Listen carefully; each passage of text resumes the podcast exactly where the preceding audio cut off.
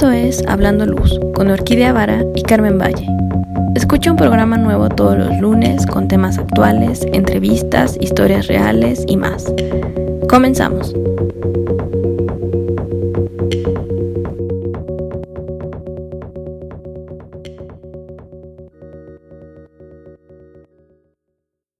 Buenos días, ¿cómo estás?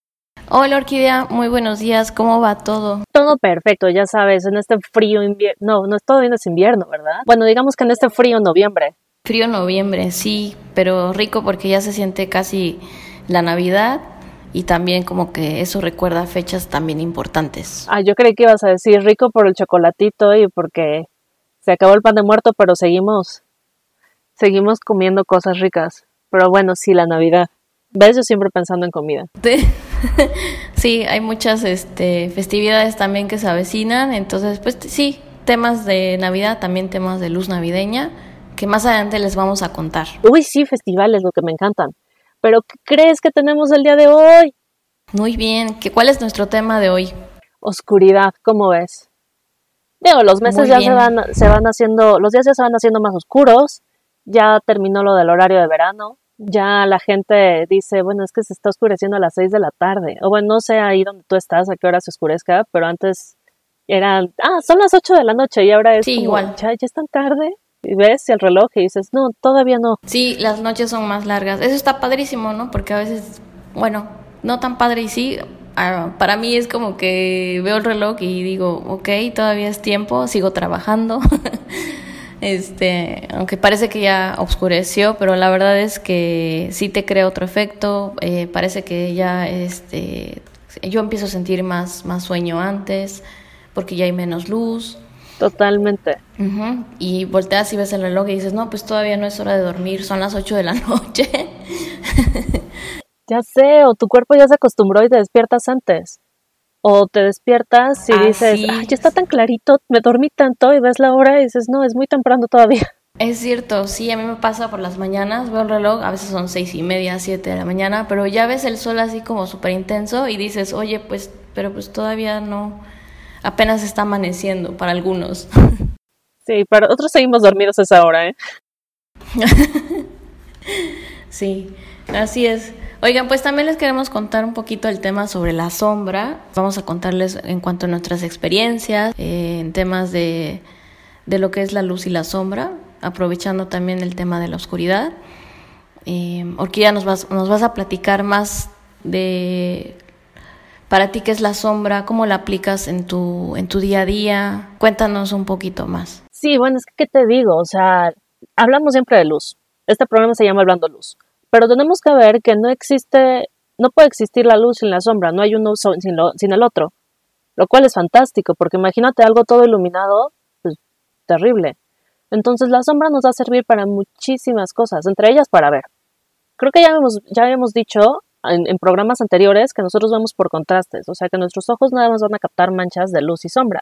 Entonces, sin esta sombra, digamos que nosotros no vemos límites, sino que vemos la sombra que va a decirte que algo está limitado, o bueno, va a limitar la figura. Entonces, si no tenemos esta sombra, pues no podríamos definir nada, no podríamos discernir nada. Digamos que nuestro cerebro eh, no puede construir la imagen si no existe la sombra. O lo ve todo plano, como en las caricaturas 2D. Dices, bueno, o sea, no sé si, si has visto estos eh, caricaturas 2D que luego alguien se dedica a hacerlas como 3D y aparecen en, tu feed y dicen, el perro coraje, alguien lo hizo como realista. Y pues no es realista, nada más le puso sombras y esa sombra ya te da la percepción, bueno, te da la ilusión de que está en tercera dimensión, cuando en realidad sigue siendo un dibujo plano. Sí, la verdad es que eh, el tema de la sombra nos crea hasta cierto punto a nosotros una, un efecto 3D, como dice Orquídea, al final de cuentas es una, una región oscura, ¿no? Donde la luz es completamente obstaculizada, o sea, no hay, ¿no? Escondes todo y realmente ves, eh, ya sea como en tonalidades del negro, ¿no? Que muchas veces dicen, si viene la, la luz producida por el sol, la sombra va a ser completamente dura. Obviamente ya si lo produce un, una luminaria vas a empezar a encontrar distintos contrastes de sombras o de penumbras, dependiendo el tono de la lámpara, también de la óptica. Y al final, eh, pues todo este espacio que se crea eh, detrás de este objeto iluminado, pues es opaco y, es, y puedes empezar a hablar de temas, de, eh, temas bidimensionales, un tema ahí de grados de sombra, ¿no? superficies completamente que están iluminadas, pero atrás también puede haber distintos grados de sombra llamados penumbras. Bueno, pero deja eso, o sea, ahorita que dijiste lo del sol, me acuerdo de algo súper poético que no sé si leí o escuché o qué. O bueno, a mí se me hace muy poético. Imagina que el sol viaja miles de, la luz del sol viaja miles de kilómetros simplemente para, sin, sin un obstáculo, para llegar a ti y crear tu sombra. O sea, ¿cuánto tiene que viajar es como la imagen de cuánto tiene que viajar un rayo de luz para pegarte o pegarle a un objeto y después ya no existe porque ya, ya lo absorbiste y lo único que ves es esta sombra. Y bueno, no toda la, luz del sol tiene la sombra como súper marcada. Si tú ves la luz del cielo, que digamos que es la luz del sol en la atmósfera reflejada y todo el día, pero sigue siendo luz natural, eso tiene una sombra muy, muy eh, difusa y que también es súper padre porque te ayuda, te ayuda a ver y te ayuda a diferenciar el espacio. Es como si susurraras, ¿no? Y la luz del sol es como si estuvieras gritando. Y, y también en, pues no olvidemos que en luz artificial también podemos tener sombras muy marcadas, eh, todo dependiendo del tipo de luz. ¿No? O sea, con un fluorescente nunca vas a tener una sombra marcada. O sea, estas, lámparas no me gustan. Pero, pues simplemente... Sí, porque el efecto es como glow, ¿no? Como que así muy difusa. Sí, se queda como, como borrosito. Y eso a mí me choca. Pero hay lámparas, la incandescente produce unas sombras increíbles. O los proyectores o, es más, nos vamos muchísimo antes, las velas y los el teatro de sombras. Digo, ¿quién no de pequeño tenía una linterna y hacía la sombra, la típica del conejito o el águila, o sea, esas que nos salen a todos? O creo que era también la avestruz. ¿No? Digo, desde niños jugamos con las sombras y no la vemos así como, uh, la sombra. Como vamos a rendirle culto, o sea, no, la vemos como algo normal. Entonces también está padre. Sí, estamos, eh, pues sí, todo el tiempo nos acompaña nuestra sombra a donde vayamos. estemos donde estemos. Ah. Claro, y te acuerdas, que, a ver, eso de todo el tiempo nos acompaña nuestra sombra, debes de, entender, debes de conocer una sombra súper famosa. ¿A quién no lo acompañaba todo el tiempo? Pues a Peter Pan, ¿no te acuerdas que, que Wendy se la tuvo que pegar con jabón? ¿O se la coció o algo así? Ah, claro, se la coció. algo así. Sí, ese creo que creo que en unas versiones se la pega con jabón de películas, porque la verdad el libro no lo he leído, lo tengo que leer algún día. Ajá, es cuando que la guarda en un cajón y luego Wendy se la vuelve a coser. Así fue ese tema de la sombra, que Peter Pan la perdió. entonces su chica se la vuelve a coser.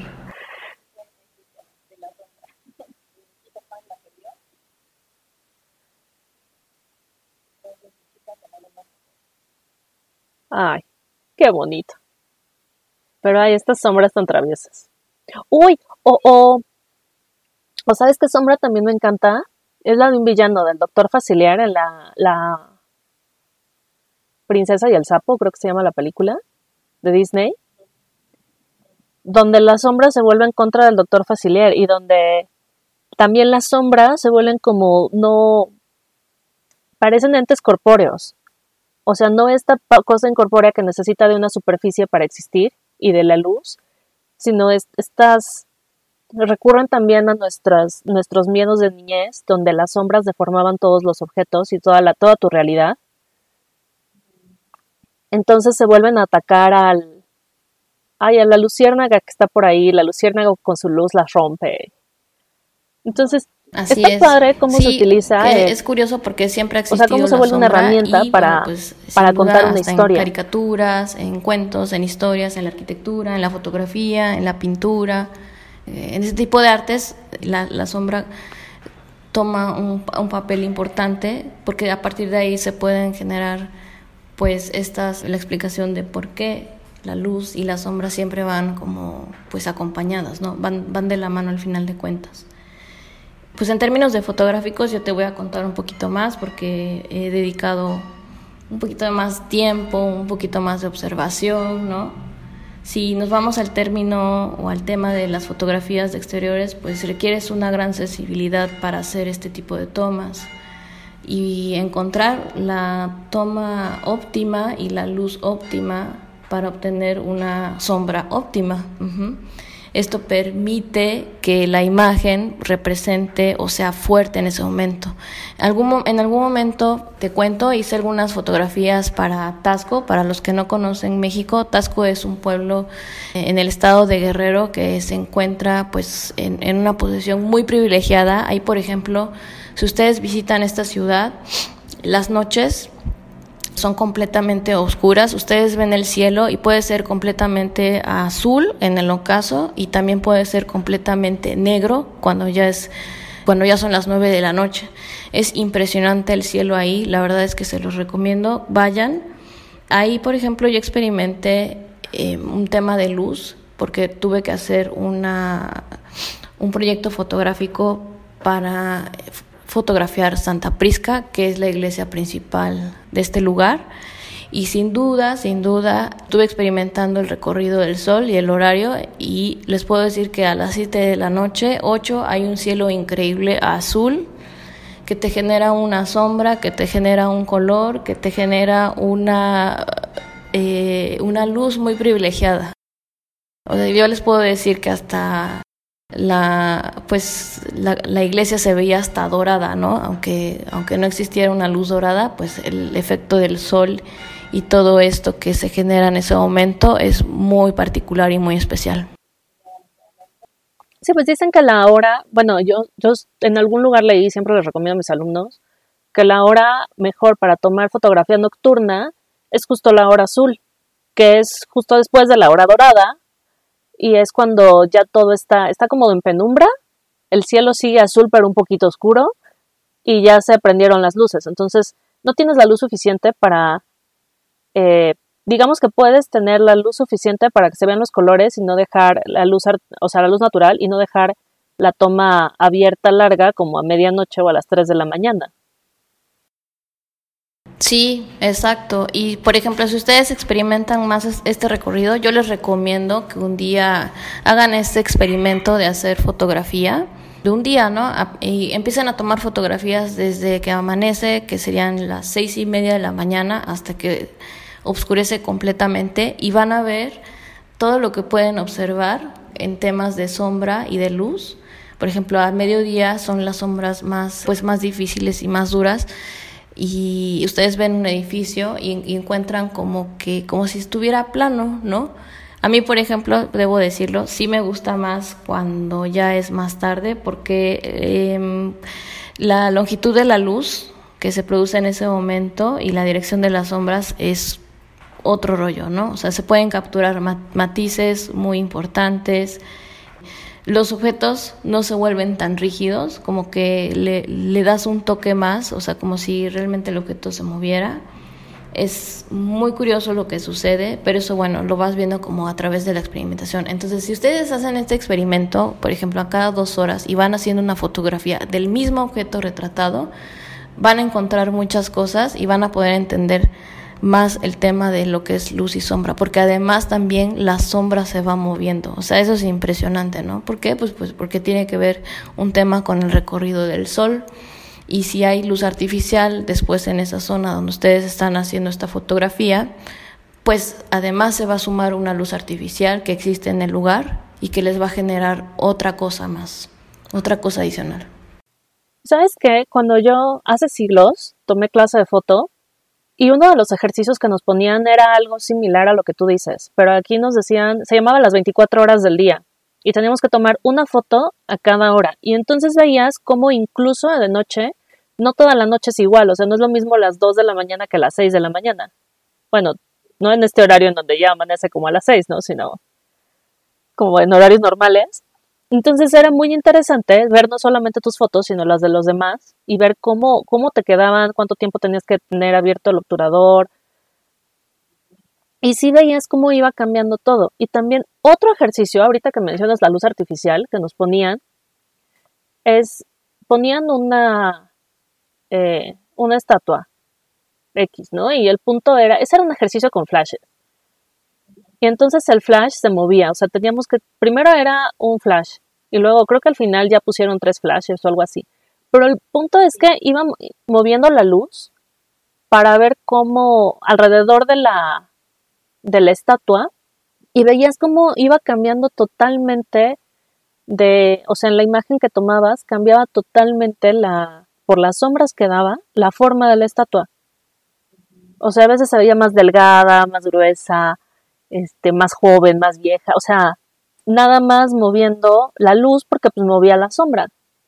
E incluso este, vimos que eran, necesitamos tres lámparas para que no se viera plana de ningún lado que realmente esa luz que estábamos poniendo era la que iba a dar volumen a todo. O sea, que si tú tomabas, ya sabes, la clásica foto con el flashazo enfrente y cómo todo se ve plano, eh, bueno, nos, nos enseñaron que por qué no debes hacer esa clásica foto, por qué todo se ve plano, que es que te están borrando la sombra. Es lo que te iba a decir. Exacto, eso, eso no se hace. Exacto, eso no se hace. Salvo que ya estés en caso extremo, ¿no? En términos fotográficos, ¿no? Pero de preferencia. Sí, o sea, siempre tratar de usar, pues, la luz al exterior y si, si lo que vas a hacer es fotografía de estudio, o si tú vas a manejar las luces, incluso en el exterior, tener reflectores y estas cosas son padrísimas, también para pintar la luz. Como papel metálico de colores. Sí, sí, sí. O sea, eh, ahí, por ejemplo, como dices, es este empezar a integrar distintas técnicas, ¿no? En la iluminación urbana también sucede, si tú creas efectos que no sean planos como los clásicos que ahora existen, porque ahorita se está dando mucho la tendencia de que para iluminar un espacio, eh, sobre todo urbano, pues la preferencia la tiene el vehículo, ¿no? Cuando en realidad la preferencia debería de estar dada a el habitante, es decir, las personas que estamos en ese lugar.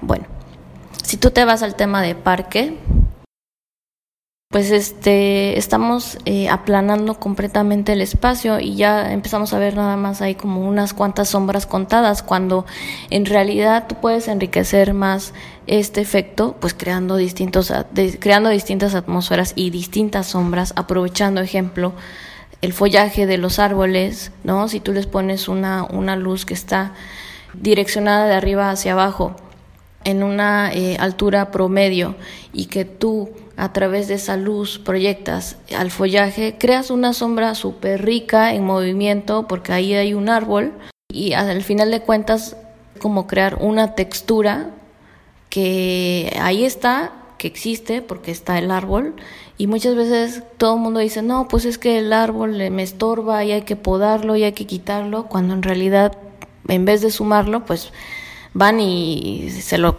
comen, ¿no? Lo, lo tiran. Sí, eso es terrible. Por ejemplo, yo tengo un árbol fuera de la ventana de mi sala y me encanta porque ahorita no sé cómo está el sol.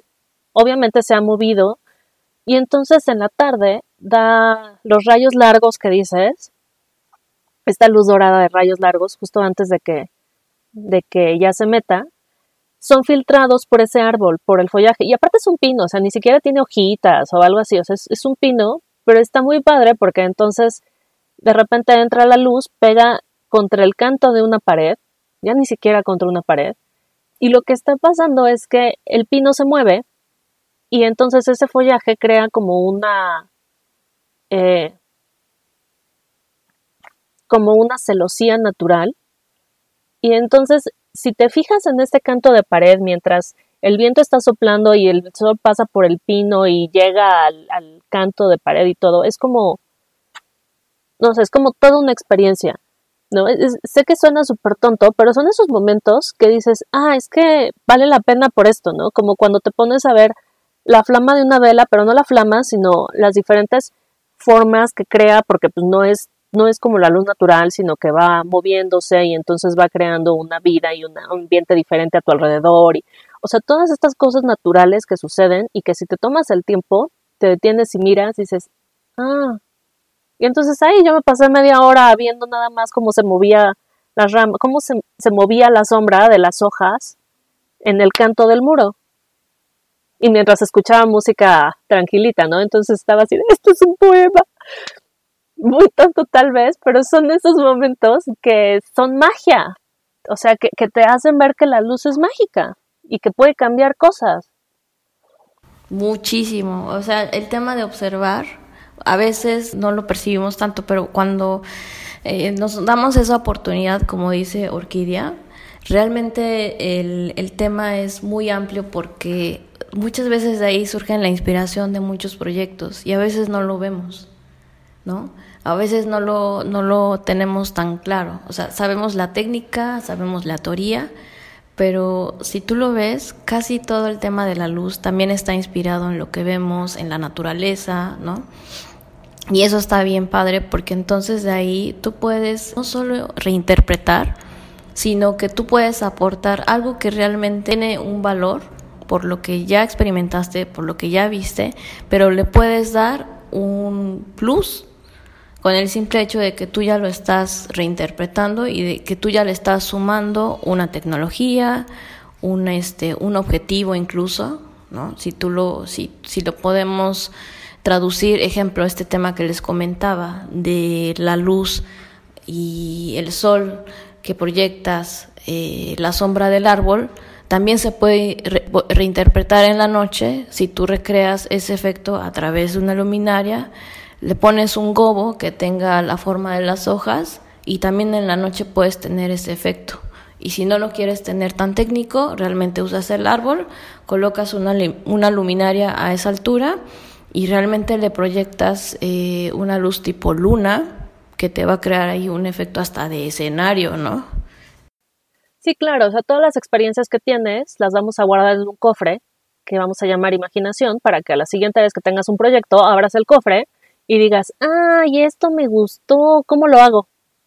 Y entonces ahí ya te pongas en, en términos técnicos y te partes la cabeza de, ah, white flute, no, este, no, este gobo, no, ah, ¿qué hago? ¿Qué hago? pero pues ya lo viviste y ya sabes lo que quieres. Entonces eso también está padre, el, fijarte en tu alrededor. Sí, exactamente, es correcto. Oye, y si nos vamos, por ejemplo, en términos de pintura, eh, no sé si has escuchado el tema del claroscuro, ¿no? Que es una, pues una palabra que viene del italiano y es precisamente una técnica en la pintura, donde consiste exactamente el tema del uso de, contrastes y volúmenes a través de la, de la luz y pues ahí vemos como la sombra es crucial ¿no? en, en estos proyectos de pintura. Claro, si no lo reconocen, piensen en un proyecto, piensen en una pintura clásica que está súper oscura, de eso que apenas se reconocen los colores, y hay un punto que que sobresale, bueno, un punto, una, un rostro, una mano, un algo que va a sobresalir. De hecho, hay unas increíbles en donde tienen una vela prendida y entonces ves como que la vela es lo que sobresale y lo que ilumina la vela. Lo interesante ahí es que vas a, vas a ver, a pesar de que todo está oscuro, realmente no es negro. O sea, vas a ver diferentes tonalidades para que te creen esta tridimensionalidad, porque lo que necesitamos para ver lo, 3D, pues es la sombra. Para que no sea como el equivalente del flashazo en la cara, ese es el oscuro. Eso es lo que no es del oscuro. No es lo que intentaban evitar.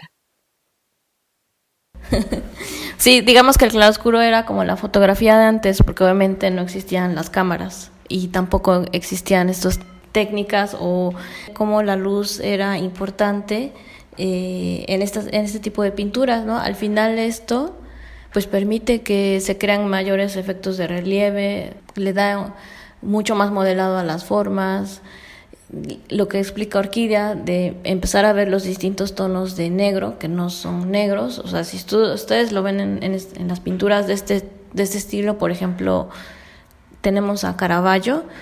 Él realmente lo que hacía era ese efecto a través de, de, de la luz, pero las sombras es el, la sombra es el protagonista aquí. Eh, ocupa gran parte de la pintura, si se dan cuenta, o sea, si, si, empiezan a investigar un poquito más de esas pinturas, la sombra es la, eh, lo, ocupa gran, gran parte, parte, de la pintura y además en los distintos niveles.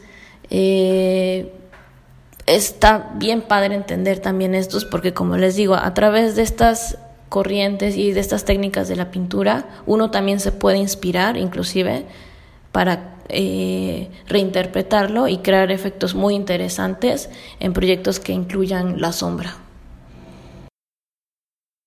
Sí, bueno, creo que podemos encontrar inspiración de luz y sombra en todos lados. Eso está padre. Por ejemplo, la verdad, tú me hablas de luz y sombra y yo inmediatamente me voy al teatro chino de sombras, ¿no? O sea, tú te vas a la pintura.